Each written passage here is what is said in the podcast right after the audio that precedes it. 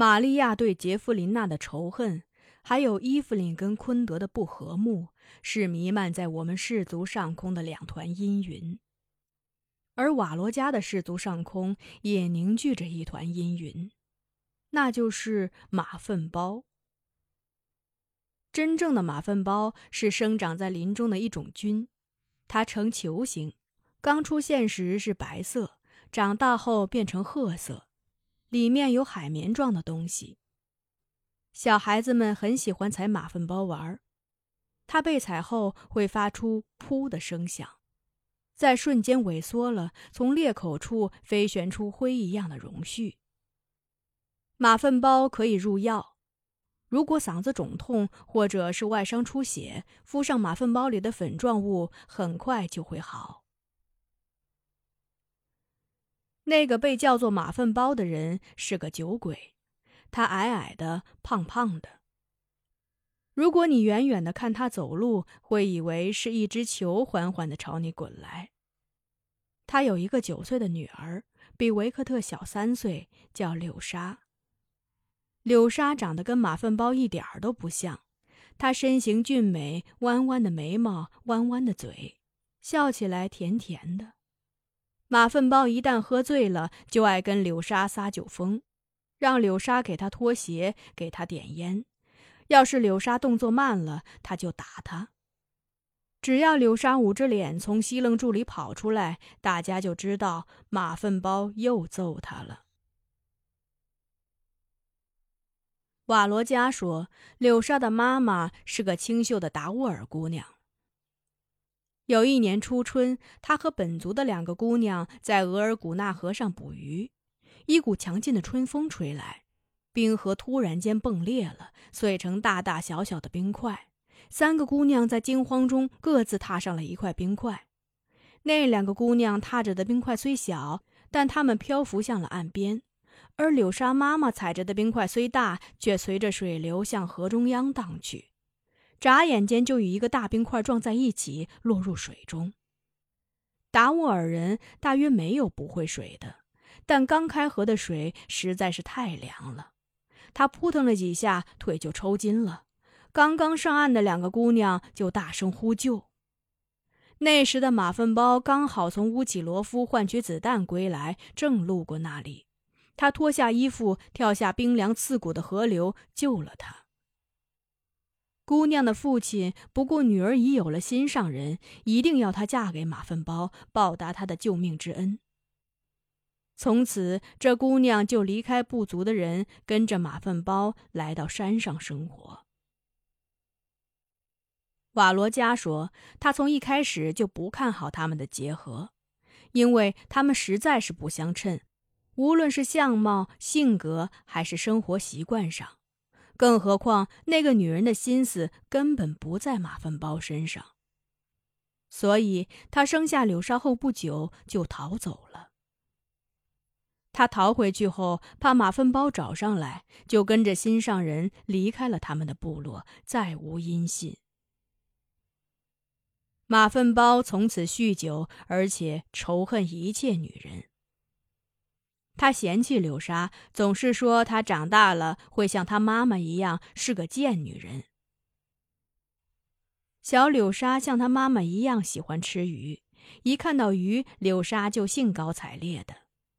但马粪包却故意把鱼放在火里烧掉。他对柳莎说：“你得明白，不是你喜欢什么就能得到什么。”维克特从那时起就喜欢柳莎，所以他一旦发现柳莎捂着脸、满面泪痕的从西楞柱里跑出来，就知道马粪包又打柳莎了，就会很生气。维克特为了教训马粪包，就带着安道尔在林中采了一篮子马粪包。他们把大大小小的马粪包摆在他的西楞柱的出口，马粪包一出来，脚踏在马粪包上。那里面飞旋出的灰一样的绒絮就会扑他一脸，使他咳嗽起来。守候在一旁的维克特就大声吆喝：“快来看呐，马粪包踩着马粪包了！”拉吉米首先跑过来看热闹，他见马粪包那副狼狈相，忍不住笑了起来。被他的笑激怒了的马粪包朝拉基米冲去，对着他的胸口狠狠打了一拳，骂他：“你连个男人都不是，连你也配笑话我？”这侮辱性的话深深伤害了拉基米。拉基米毫不示弱地说：“你跟小孩子一般见识，配当男人吗？”两个人厮打在一起，马粪包掐着拉基米的脖子，拉基米则用脚踹着马粪包的裤裆。马粪包叫嚷着：“快来人啊！这个不是男人的人要把我变成跟他一样的人了。”这次事件之后，马粪包不再跟我们氏族的人说话，而我们也越来越讨厌他，因为他不仅对柳沙粗暴，对瓦罗加也不恭敬，常对他冷嘲热讽的。说他为了一个寡妇把自己的氏族分裂了，是个罪人。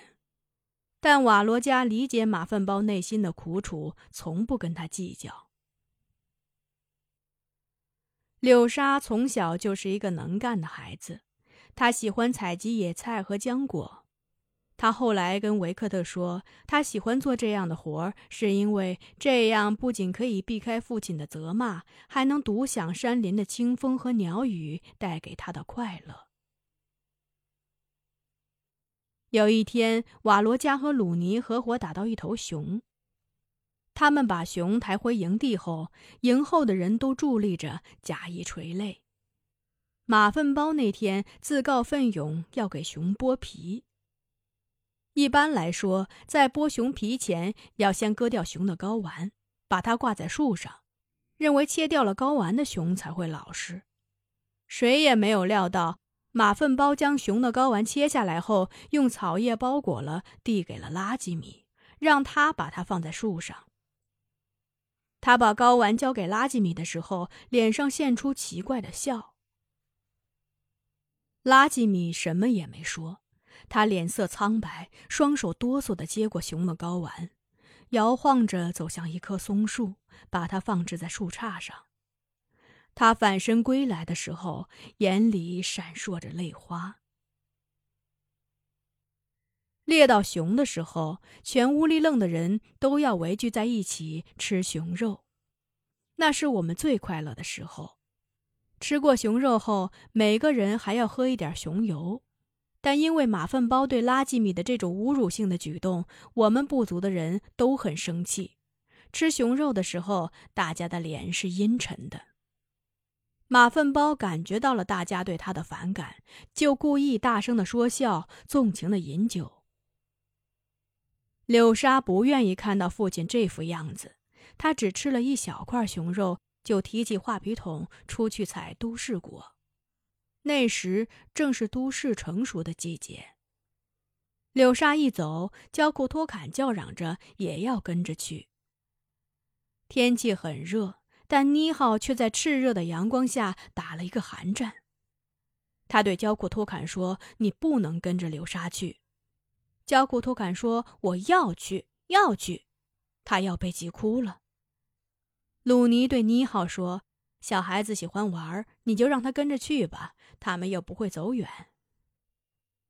妮浩嘱咐焦库托坎：“你自己不要乱走，跟着柳沙，听见了吗？”焦库托坎连说两句：“知道了，知道了。”焦库托坎追向柳沙的时候，妮浩又打了一个寒战。吃熊肉是有很多禁忌的。比如切熊肉的刀，不管多么锋利，我们也要叫它科尔根基，也就是钝刀的意思。可是马粪包故意挥舞着刀子，叫嚷着：“看啊，这刀多么快啊！谁要是不信，揪根头发试试看，一准都能唰的斩断。”吃熊肉的时候是不能乱扔熊骨的。但马粪包却随意的把啃光的熊骨乱撇，这块扔进火堆里，那块又当石子抛向远方。瓦罗加很恼火，他训斥马粪包，说他如果再敢扔熊骨的话，就剁掉他的一只手。马粪包那时正啃着一块骨头，他边啃边放肆地说：“我求求你，你要是剁我的手，就把两只都剁掉。没有手，我什么也不用干。你们得把我当马鲁神一样恭敬着，那多清闲自在呀！”马粪包刚说完这句话，突然“呀”的怪叫了一声，原来那块熊骨竟然卡进了喉咙，他的脸在瞬间变成了鬼脸。他大张着嘴，眼睛暴突着，腮帮的肉哆嗦着，嘴唇抽搐着，刚才还很红润的脸，顷刻间就青了。他挥舞着胳膊，一句话也讲不出来。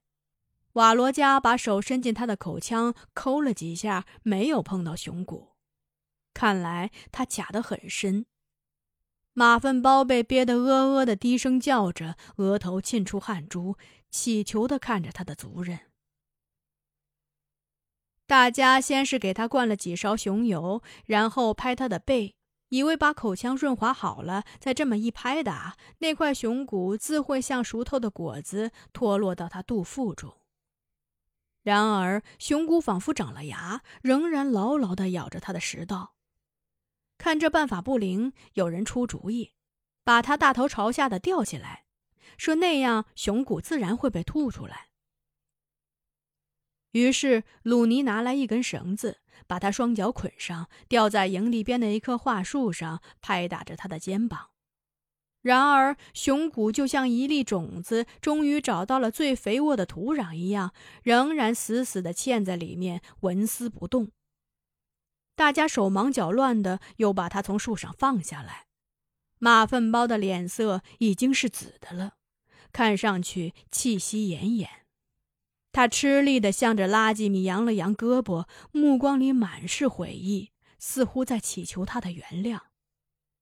拉吉米叹了一口气，他对马粪包摆了摆手，起身拾捡刚才被他乱丢的那些熊骨，就像寻找一个人的灵魂似的，那么的精心和诚恳。马粪包的眼里流出了泪水。然而，捡回的熊骨并没有使卡在马粪包喉咙里的那块熊骨有丝毫松动的迹象，他的气息越来越微弱了。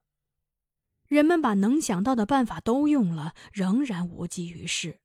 那块熊骨大约打定了主意，要做一把刀，切断马粪包的咽喉。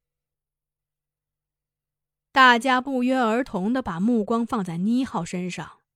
只有他能救他了。妮浩颤抖着，他什么也没有说，只是悲哀的把头埋进鲁尼怀里。他的举动使鲁尼明白，如果救了马粪包，他们可能会失去可爱的女儿焦库托坎。鲁尼也跟着颤抖起来。但妮浩最终还是披挂上了神衣。那件神衣对他来说一定比一座大山还要沉重，他戴着的神帽一定是荆棘编就的，扎得他的头颅满是伤痕。他舞动着的神骨也一定是烧红了的铁凝结而成的，他烫着了妮浩的手。当气若游丝的马粪包被抬进西楞柱，妮浩开始舞蹈的时候。鲁尼已经去寻找焦库托坎了。